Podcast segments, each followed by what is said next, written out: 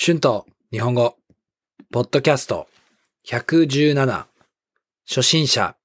beginners 元気 one level ウクレレ。ユクレレ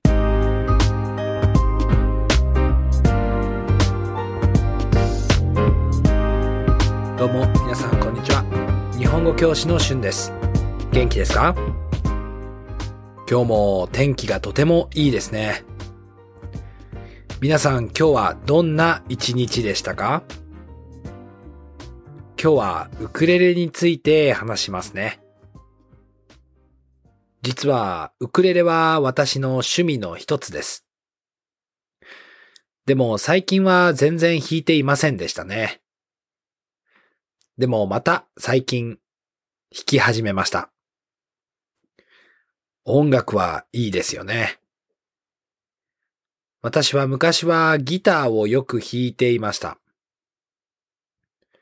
旅行に行くときもギターを持ってその国に行っていました。私は旅行をしているとき、泊まっているホステルでギターを弾いて友達と歌ったり、旅行の時に自分の歌を作詞、作曲しました。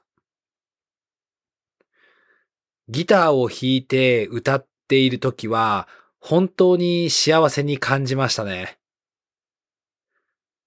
でも家にいる時はいいですが、旅行をしている時にギターを持って移動するのはとても大変ですね。でも私は大きいバッグと小さいバッグを持って旅行します。それにギターを持たなきゃいけないので大変です。また飛行機に乗るときはもっと大変です。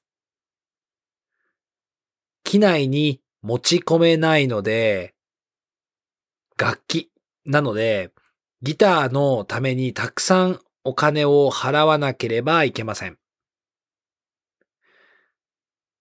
だから日本に帰っった時にウクレレを買いました。ウクレレの中で一番小さいソプラノウクレレを買いました。本当に小さくて軽いです。私の小さいカバンの中に入れることもできます。ウクレレを弾いたことはなかったですが、ギターと少し似ているので、すぐに簡単なコードは弾けるようになりました。あと、ウクレレはギターと音が違いますよね。うん、私はギターの音の方が好きですが、ウクレレの音も綺麗ですよね。ウクレレを弾いていると、ハワイを旅行している気分になりますよね。南国にいる気分になります。私はまだウクレレ初心者ですから、もっといろいろな曲を弾けるようになりたいです。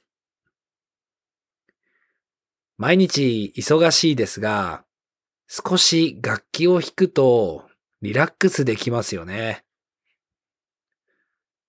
毎日少しだけでもウクレレを弾いてリラックスする時間を作りたいです。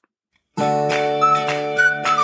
and phrases used in this episode 弾く to play string instrument or piano 作詞 writing lyrics 作曲 writing songs 幸せ happy 移動する to move それに additionally 機内 inside the airplane 持ち込む to bring in 軽い light 音 sound 南国 tropical island 曲 songs 楽器 musical instrument はい。今日はウクレレについて話しました。どうでしたか？今日はちょっと短いエピソードでしたね。皆さんはウクレレを弾きますか？何か楽器を弾きますか？よかったら YouTube のコメントで教えてください。今日もありがとうございます。Thank you so much for listening. Be sure to hit the subscribe button for more Japanese podcasts for beginners. Transcript is now available on my Patreon page. The link is in the description. Thank you very much for your support. では、また次のポッドキャストで会いましょう。じゃあね。バイバイ。